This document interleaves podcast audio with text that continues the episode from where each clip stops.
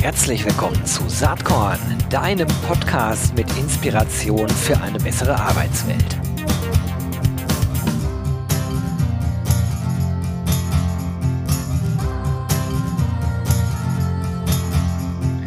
Hallo und herzlich willkommen zum Saatkorn Podcast. Heute mit einem Gast, der schon mehrfach hier zu Gast war. Es ist niemand anders als Professorin Dr. Jutta Rump. Hi Jutta, herzlich willkommen. Hi Gero, freut mich wieder dabei zu sein. Ja, und wer regelmäßig hier zuhört, der ahnt ja schon, jetzt muss es irgendwie um äh, HR-Themen, um Analysen, um Untersuchungen gehen. Und dem ist auch so. Jutta und ich sprechen eigentlich mindestens einmal im Jahr und zwar immer dann, wenn der Hayes HR Report rauskommt. Letztes Jahr fand ich, war das ein Meisterstück zum Thema New Work. Ich glaube, ich habe noch nie eine Studie so oft zitiert wie das Ding. Und dieses Jahr äh, eigentlich nicht minder spannend. Äh, der Titel ist Organisation unter Druck, zu wenig Zeit, Geld, Personal, wie die Pandemie den Kampf um knappe Ressourcen beeinflusst.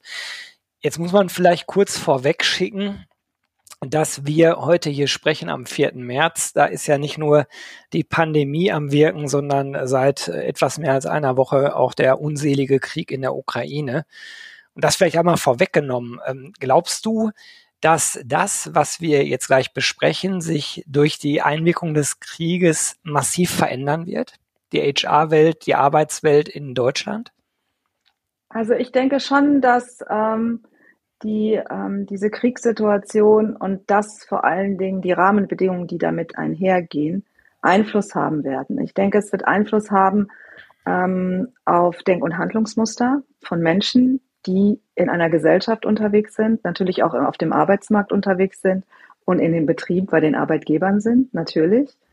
Ähm, aber ähm, wenn das wirklich ganz schlimm kommt, dann wird es eine massive Flüchtlingswelle geben. Und diese massive Flüchtlingswelle, die wird natürlich ähm, zunehmend Richtung Westen auch sich vollziehen. Und sehr, sehr viele Menschen werden versuchen, zumindest zeitweise hier ein Zuhause zu finden. Und das kann ähm, auch für uns einen positiven Effekt haben. Bei all dem Leid, was damit verbunden ist. Bitte verstehe mich nicht falsch. Bei all dem Leid, was damit verbunden ist. Aber wir leiden an unsere, in unserer Gesellschaft unter einem Nachwuchs, Fachkräfte- und Arbeitskräftemangel. Und dementsprechend würde so etwas auch dazu beitragen, dass sich vielleicht unser Arbeitsmarkt ein wenig entspannt. Das bedeutet nicht, dass wir jetzt die Nutzliester sind von so viel Leid. Das möchte ich so nicht verstanden wissen. Aber es gibt eben nicht nur Schwarz und Weiß in dieser gesamten Diskussion.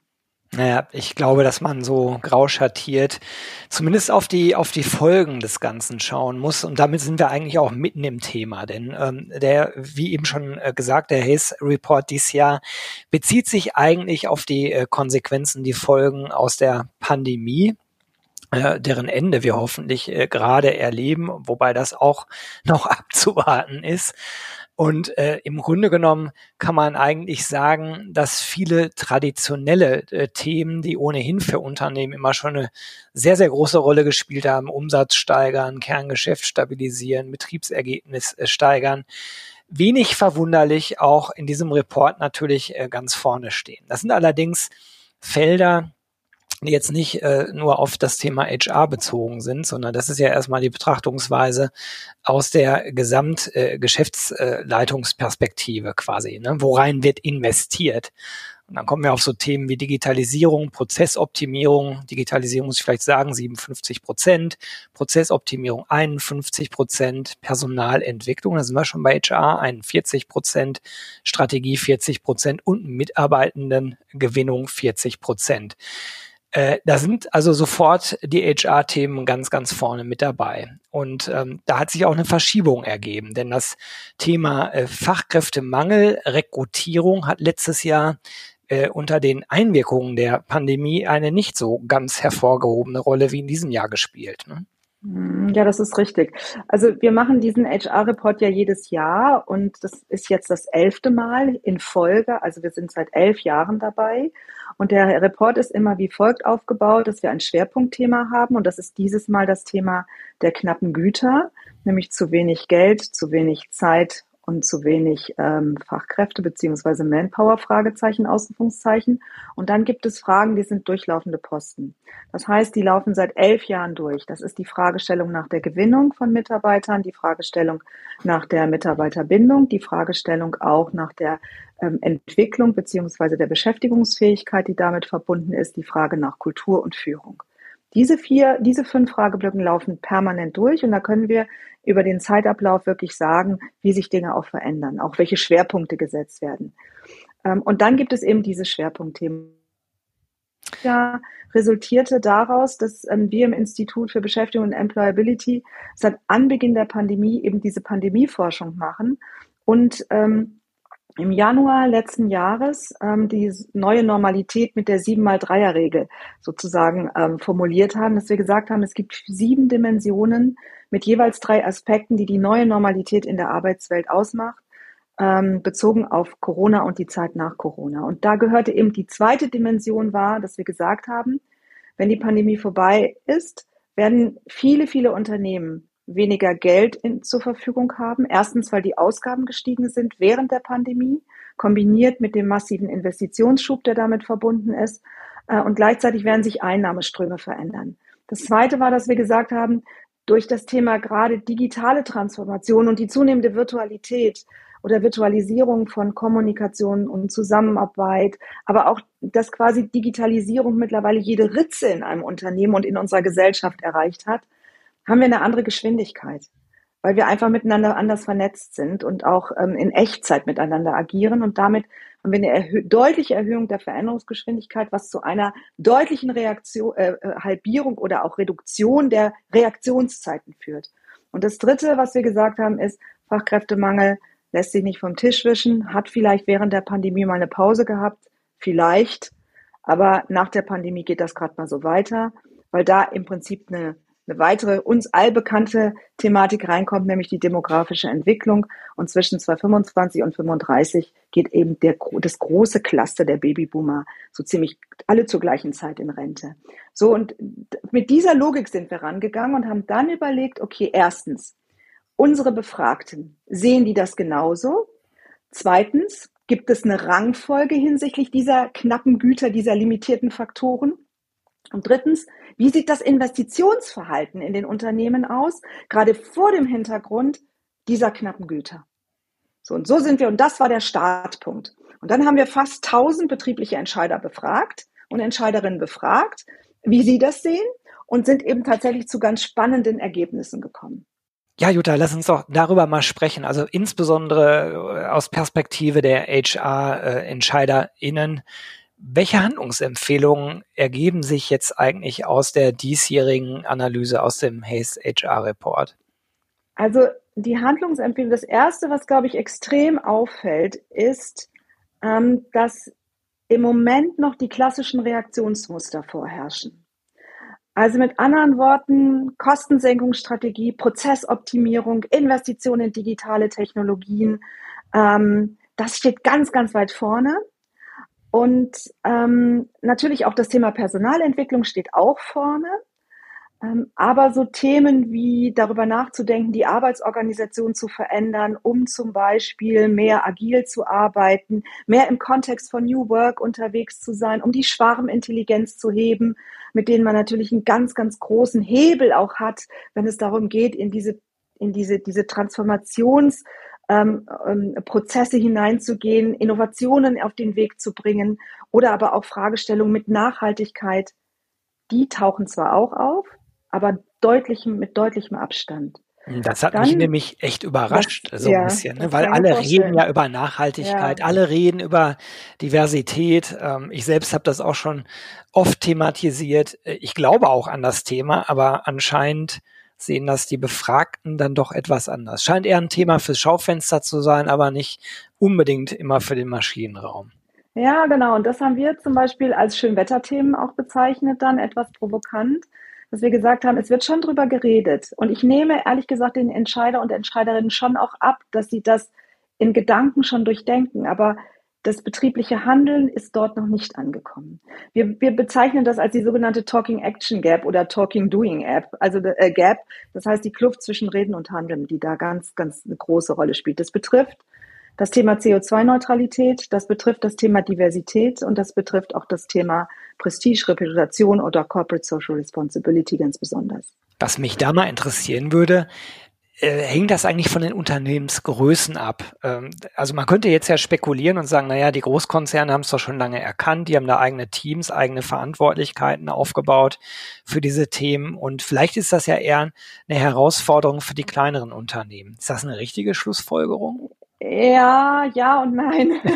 also, also man sieht schon eine leichte Bewegung, gerade bei diesen Themen CO2-Neutralität, Diversität oder Corporate Social Responsibility, dass das bei den größeren ein bisschen mehr ausgeprägt ist. Aber ähm, am Ende des Tages ist das für die im Moment auch eher im Hintergrund. Lass es mich mal so formulieren. Während bei den kleinen und mittelständischen Unternehmen ist das im Moment wirklich eher sogar gar nicht auf der Agenda, ist, glaube ich, viel zu hart. Und das würde ich auch nicht dem gerecht werden. Aber man sieht einen leichten Unterschied, aber nur einen leichten Unterschied. Okay. Was auch noch interessant ist, auch ihr differenziert inzwischen äh, zwischen den beiden Begriffen, die sich sehr ähnlich natürlich anhören, aber ein bisschen anders natürlich sind, Fachkräftemangel und Arbeitskräftemangel. Während wir über den Fachkräftemangel ja seit, ich will nicht sagen Jahrzehnten, aber so ungefähr trifft es das reden, zumindest in der HR-Blase, ist der Bezeichnung Arbeitskräftemangel ja noch relativ neu. Und inwieweit kann man eigentlich sagen, dass wir wirklich äh, eigentlich über was Größeres reden als in Anführungsstrichen nur einen Fachkräftemangel, auch auf Basis eurer Analyse?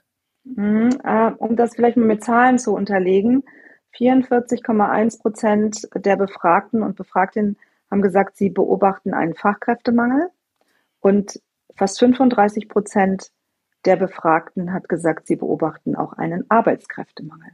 Und ähm, also uns hat das nicht sonderlich überrascht, mhm. denn wenn man sich überlegt, in welche Investitionen wir ähm, schon während dieser Corona-Zeit gegangen sind, also auch schon vor der Corona-Zeit hatten, die Investitionen, wenn es darum geht, ähm, ähm, Wohnungen zu bauen, damit wir aus dieser Wohnungsknappheit herauskommen. Das ist ein großes Thema für den, für den Bausektor. Dann, wenn wir uns überlegen, in der Pandemie haben wir zunehmend ähm, das Thema E-Commerce, also, ähm, also auch, ähm, dass wir was weiß ich, selbst vom Supermarkt irgendwelche Sachen anliefern lassen, dass wir zunehmend über ähm, ähm, digital bestellen und einkaufen gehen. Ich meine, das hat eine große Konsequenz für Logistik. Da sind wir dann tatsächlich eher bei der Basisarbeit oder Basic Work.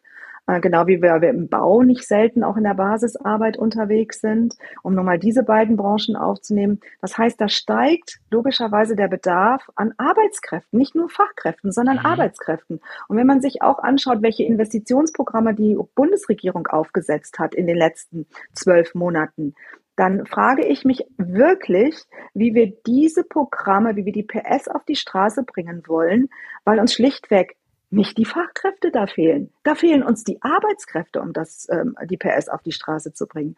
Und das hat sich auch sehr deutlich in dieser Befragung wiedergespiegelt.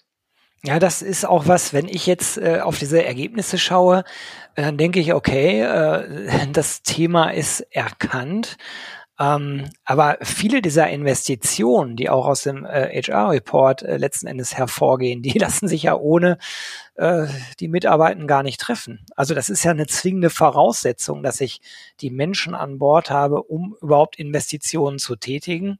Äh, oder umgekehrt, vielleicht ähm, habe ich eine Investitionsmöglichkeit, kann die aber gar nicht ausschöpfen, weil mir die Leute fehlen. Da beißt sich die Katze ja dann irgendwie in den Schwanz. Ja, also ja, welche genau. Lösungsansätze seht ihr da? Ja, und das ist ganz spannend gewesen. Ähm, um es vielleicht mal deutlich zu sagen, es war dennoch, dennoch nur Nummer zwei in der Rangfolge, was sind die knappen Güter? Denn Nummer eins ist das Thema Zeit. Mhm. Also Zeit ist Nummer eins, gefolgt von Arbeits- und Fachkräftemangel gefolgt von dem Thema, das Geld ist mir knapp und dann erst mit ganz deutlichem Abstand, der Nachwuchs ist knapp. Das fanden wir zum Beispiel auch ein interessantes Thema. Aber jetzt kommen wir mal zu deiner Frage zurück. Also die Frage ist, wie gehst du damit oder wie gehen die ähm, Unternehmen damit um, wenn es darum geht, diese Limitiertheit des Faktors Personal ähm, in den Blick zu nehmen und in den Griff zu bekommen. Ja, ganz genau. Und, und, das ist ganz interessant, weil reflexartig, und jetzt sehen wir wieder ein Muster, was ich auch im HR-Report sehr deutlich gezeigt habe, nämlich reflexartiges Handeln. Dann haben unglaublich viele gesagt, wir stellen neu ein. Ganz da genau. Mich, das ist der alte Reflex. Mich, ja, genau. Da frage ich mich, wie ich neu einstellen soll, wenn nichts auf dem Arbeitsmarkt zur Verfügung ist. Also dieses, da habe ich so, da haben wir so ein bisschen auch geschmunzelt, als wir es gesehen haben, haben wir gesagt, ja, es ist ja super, aber äh, wie, wie soll ich neu einstellen, wenn der Markt leer ist? Ne? Aber das kann ich dir aus der betrieblichen Praxis original bestätigen. Ich meine, wir beraten ja Arbeitgeber rund um Employer Branding und so weiter. Und ich hatte neulich einen großen Kunden, ähm, wo ich dann auch nicht mit HR gesprochen habe, sondern wirklich mit den Fachabteilungen und denen äh, einmal erklärt habe, dass der Markt sich wirklich verändert gerade oder vielleicht auch verändert hat von, von einem Angebot zu einem äh, Nachfragemarkt aus Unternehmenssicht. Und die sagten dann, ja gut, da müssen wir einfach mehr Geld in die Hand nehmen und unsere Recruiting-Bemühungen nach oben schrauben gesagt, das ist ja. nicht die Lösung wirklich. Das ist ein Teil der Lösung. Ein anderer Teil liegt, glaube ich, eher in Re- und Upskilling. Ne? Und ja. da, da, wird man dann komisch angeschaut. Aber man muss, glaube ich, mit den vorhandenen äh, Mitarbeitenden stärker äh, ja, agieren. Ja, und das siehst du dann aber auch. Ne? Also nachdem quasi wir jetzt diesen Vorhang der Neueinstellung jetzt mal zur Seite geschoben haben, dann hast du gemerkt, kam der nächste Reflex, naja, da müssen die Leute produktiver werden. Mhm. Also mal ganz ernsthaft, wenn ich dann im Prinzip nur eine begrenzte Anzahl von Personal habe, habe aber gleichzeitig äh, eine, eine ziemliche Herausforderung, was Tätigkeiten betrifft, was den Kunden, die Kundenorientierung betrifft, etc. Ganz ernsthaft, da müssen die einfach produktiver werden. Da müssen wir Prozesse so gestalten, dass es besser wird. Also effizientere Gestaltung von Prozessen. Ähm, also jetzt schieben wir das auch mal zur Seite und dann wird es eigentlich spannend. Ne? Dann geht es in das Thema Mitarbeiterbindung. Also dann dürfen auf keinen Fall die gehen, die schon da sind. Die dürfen auf keinen Fall abgeworben werden von jemand anders, sondern da müssen wir wirklich in Mitarbeiterbindung, Identifikation, Motivation letztendlich investieren. Und dann taucht das Thema Upskilling auf. Du nanntest es ja gerade schon. Und interessant ist, dass Reskilling so ziemlich das letzte, der letzte Punkt auf der mhm. Liste ist. Das ist gar nicht so auf der Agenda.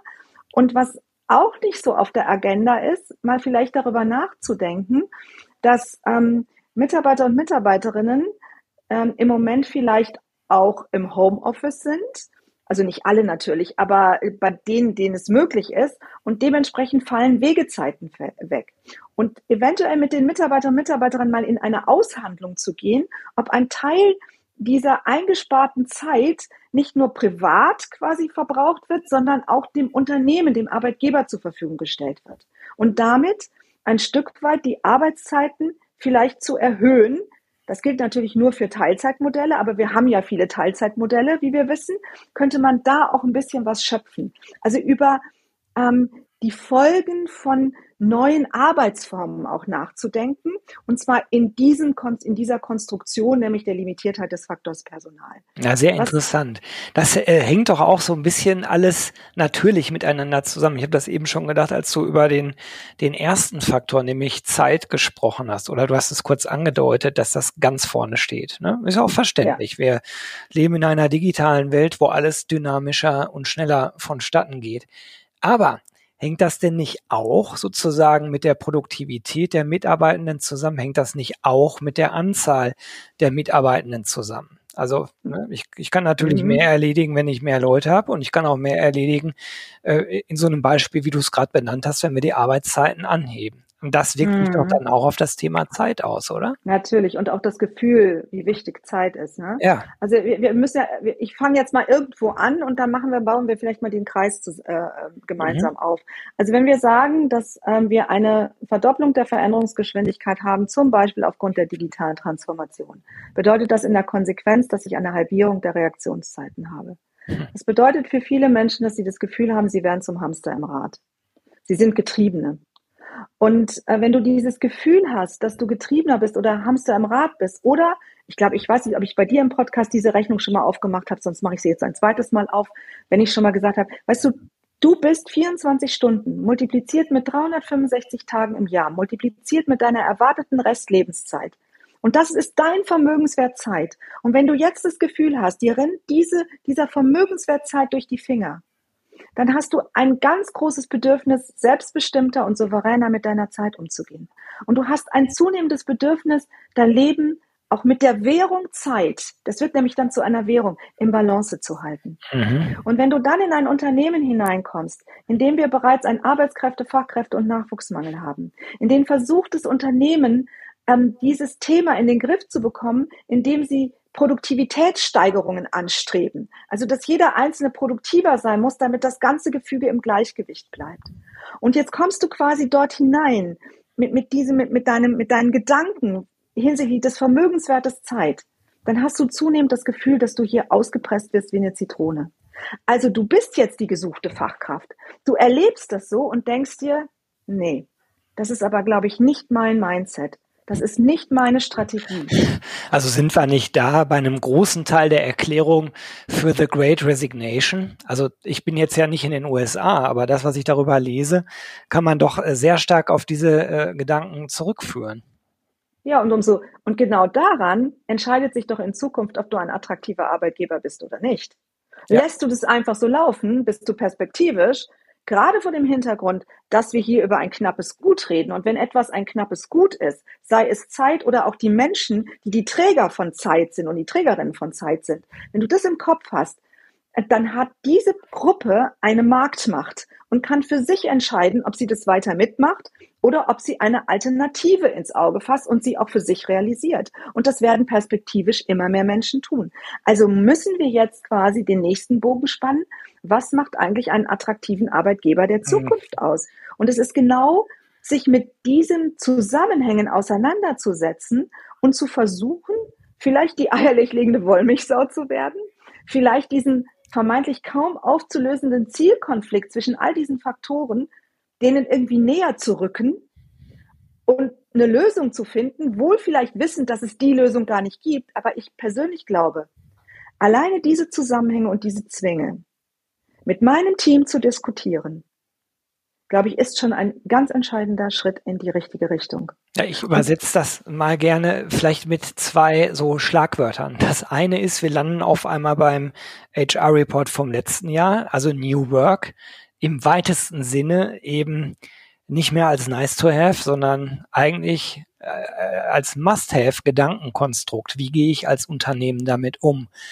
Äh, das ist der eine Punkt, äh, den ich da sehe. Und der andere, und der hängt aber ganz, ganz eng damit zusammen, das Eingehen auf wirkliche Individualbedürfnisse der Mitarbeitenden. Also diese Pauschalierung, äh, aus der wir kommen, äh, aus den letzten 40, 50 Jahren. Die Arbeitszeit ist von 8 bis 16 Uhr und du hast eine Mittagspause von einer Stunde und davon weichen wir nicht ab hier in diesem Laden. Das ist natürlich totales Denken von gestern. Das passt doch in das heute gar nicht mehr rein. Ja, ist genau so. Und das würde ich noch ergänzen wollen, dass ähm, ähm, wir auf jeden Fall zunehmend die Stärken- und Talentorientierung in den Blick nehmen müssen. Denn du erlebst äh, gerade der Umgang mit dieser Veränderungsgeschwindigkeit und der Reduktion von ähm, Reaktionszeiten dann nicht so stressvoll, also so stressvoll, wenn du nach deinen Stärken und Talenten eingesetzt bist. Ja. Und du erlebst auch die Veränderungen nicht als ähm, so große Herausforderung oder als Überforderung, sondern maximal als Herausforderung. Und damit bist du auch eher in Balance. Ähm, und damit kannst du mit dem Unternehmen auch ähm, in diese Herausforderungen hineingehen. Du kannst mit dem Unternehmen in diese großen Veränderungsprozesse hineingehen, ohne dass du das Gefühl hast, du gehst unter. Ich glaube, das sehr wichtig ist, auch wenn wir das mal als Thema nehmen für eine Personalentwicklung. Absolut. Also das glaube ich auch und das ist ja auch letzten Endes erwiesen, dass beispielsweise, wenn du dich fühlst wie der Hamster im Hamsterrad und wenn du nicht das Gefühl hast, du bist äh, sozusagen, äh, letzten Endes hast du die Entscheidungshoheit über elementare Dinge im Arbeitsleben, dass du halt auch schneller krank wirst und schneller äh, sozusagen bei der inneren Kündigung landest etc. pp. Das sind alles so Dinge, die PersonalerInnen eigentlich immer schon interessiert haben, wo ich aber das Gefühl habe, dass wir gerade so eine Zeitenwende erleben, wo diese Themen aus der HR-Blase eigentlich wirklich äh, in die Top-Agenden der Geschäftsleitung langsam aber sicher reinrutschen. Weil am ja. Ende äh, ne, Personal eben wirklich zu einem sehr, sehr knappen Gut wird. Ja, aber das hast du ja schon, also das ist ja also sozusagen ein Thema, was wir schon allenthalben seit vielen, vielen Jahren, du und ich, beobachten. Immer wenn etwas zu einem knappen Gut wird, findet eine, hat eine völlig andere Beachtung. Es findet eine massive Professionalisierung statt und es wird plötzlich zum Top-Thema. Und zwar auch hierarchisch zum Top-Thema. Genau, ja. Ich finde noch einen Aspekt aus dem Report total spannend. Äh, vielleicht können wir da nochmal drüber sprechen. Und zwar ist es das Thema Einsparung versus Einnahmen. Es mhm. geht so ein bisschen weg von diesem äh, Personalthema möglicherweise, aber ähm, man reagiert ja oft auf Knappheit mit, äh, wir müssen sparen, wir müssen das Geld zusammenhalten. Ähm, und der Report suggeriert so ein bisschen, dass man vielleicht nicht immer nur auf die Kostenseite gucken sollte, sondern stärker auf die Einnahmenseite. Aber wie kann ich da aktiv werden, wenn mir die Ressourcen fehlen? Ja, da musst du kreativ sein. ja, das musst, du schon, musst du kreativ sein. Du musst Fantasie haben, um das hinzukriegen. Und das hat man auch sehr deutlich gesehen. Auch da kann man im HR-Report sehen, spaltet sich das ein bisschen. Da sind also tatsächlich einige, die sagen, naja, jetzt habe ich halt diese Knappheit und versuche trotzdem in meinen alten Mustern unterwegs zu sein. Also noch mehr die Kostenspirale anziehen, noch mehr in das Thema ähm, Sparen, noch mehr in das Thema Optimierung reinzugehen.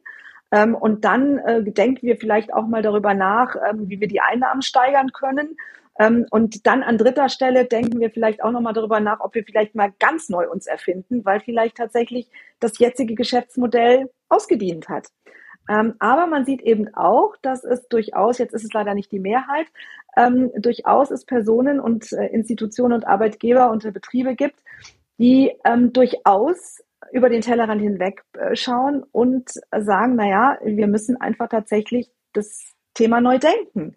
Wir müssen ähm, Geschäftsmodelle neu denken. Wir müssen ähm, unsere Produkte neu denken. Wir müssen unsere Services neu denken. Wir müssen unsere Prozesse komplett auf, neu aufstellen. Wir sollten über Strukturen nachdenken. Ist diese hierarchische Struktur, macht die eigentlich noch überhaupt einen Sinn? Ähm, oder müssen wir das quasi kombinieren mit eher so einer agilen Organisation oder gehen wir direkt in eine agile Organisation? Also all diese Dinge schimmern sozusagen durch die Befragungsergebnisse durch. Also man kann schon sagen, es gibt eine, die Mehrheit ist immer noch klassisch unterwegs, ähm, aber es gibt ähm, schon durchaus mehr und mehr, die ähm, auch, und damit haben wir wieder den Anknüpfungspunkt zu dem letzten Jahr, die auch in New Work Dimensionen denken. Mhm. Jetzt begleitest du dieses Thema ja schon sehr, sehr lange. Ich äh, hatte es eben gelesen. Ich glaube, es ist der elfte Report. Ich glaube, du, hast, du hast sogar gesagt eben, ne? Genau. Ja. Ähm, mal ganz ehrlich, wenn du über die letzten elf Jahre so zurückdenkst, stimmt dich das in Bezug auf die HR-Rolle eher positiv äh, oder hast du ein neutrales Gefühl oder sagst du, oh Gott, Auslaufmodell? Nee, absolut nicht. Also ich finde das total interessant, wenn man die elf Jahre sich anschaut, insbesondere natürlich in den Fragen, die wir halt seit elf Jahren untersuchen, wie sich da auch eine Veränderung, wieder eine Veränderung sich vollzogen hat. Also wenn man das mal betrachtet in den Anfängen, ähm, hatten wir vor allen Dingen die klassischen Themen, die auf den, in den Rankings ganz, ganz weit oben waren. Dann hatten wir so zwischen 2015 bis 2019 ähm, waren das so, so TAE, Themen, die eher so in dieses Thema Strukturen und Prozesse hineingekommen ist. Und jetzt sehen wir tatsächlich, dass ähm, so eine Mischung eigentlich von, von mhm. allem da ist. Ähm, sowohl Struktur als auch die traditionellen Personalthemen, die da sind. Aber was man eben auch sehr deutlich sieht, ähm, dass da auch bei aller klassischen Reaktion, bei allem reflexartigen Handeln, was wir natürlich sehen, bei auch den Talking Action Gaps, die wir identifiziert haben. Ähm, oder aber auch, dass es eine überdurchschnittliche ähm, äh, Benennung von Hardfact-Themen gibt und die Schönwetterthemen, die da sind, auch im Raum irgendwie hervorspiegeln und wo wir einfach denken, sind das wirklich Schönwetterthemen? Bei all dem sieht man doch, dass HR in den letzten, in dem letzten, in der letzten Dekade ähm, an Bedeutung gewonnen hat, eine ganz klare Professionalisierung erfahren hat und auch selbstbewusster geworden ist, um diese Themen zu platzieren. Wenn das kein schönes Schlusswort für diese Podcast-Folge ist, dann weiß ich es aber auch nicht. Das kann man, glaube ich, nicht besser abbinden. Jetzt ist es natürlich klar, ähm, wir, wir konnten jetzt nur sehr, äh, sehr highlight-mäßig über diesen spannenden Report sprechen. Ich werde ihn in den Show Notes verlinken. Dringende Leseempfehlung für alle und äh, dir, liebe Jutta, ganz, ganz, ganz herzlichen Dank, dass du dir, wie auch in den letzten Jahren, Zeit genommen hast, das einmal einzuordnen. Hat sehr viel Spaß gemacht. Ich danke dir für die Möglichkeit und freue mich auf ein Wiederhören. Ja, spätestens nächstes Jahr, hoffe ja, ich. genau. Doch. Okay, bis bald. Also, ich danke dir. Tschüss. Tschüss. Jo, das war diese Saatkorn-Podcast-Episode, aber ich habe noch was für dich.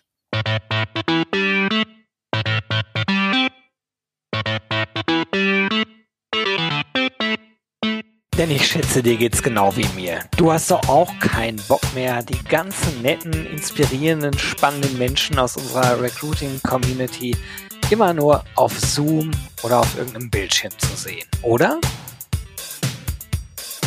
Ich würde sagen, uns beiden kann geholfen werden. Und zwar am 14. und 15. Juni 22 in Berlin. Da findet nämlich das RC22 Festival statt. Unter anderem mit Kaba Yonossi, mit Fissmann Personalvorständin Frauke von Poirier, mit der Professorin, Aufsichtsrätin und Gründerin Dr. Jasmin Weiß oder mit dem US-Bestseller-Autor John Strelecki. Am besten gehst du mal direkt auf die Webseite www.rc22.de. Da findest du alle bisher feststehenden SpeakerInnen und es gibt auch Early Bird Tickets. Würde mich total freuen, wenn wir uns da treffen. Alles Liebe und bis bald live und in Farbe. Tschüss.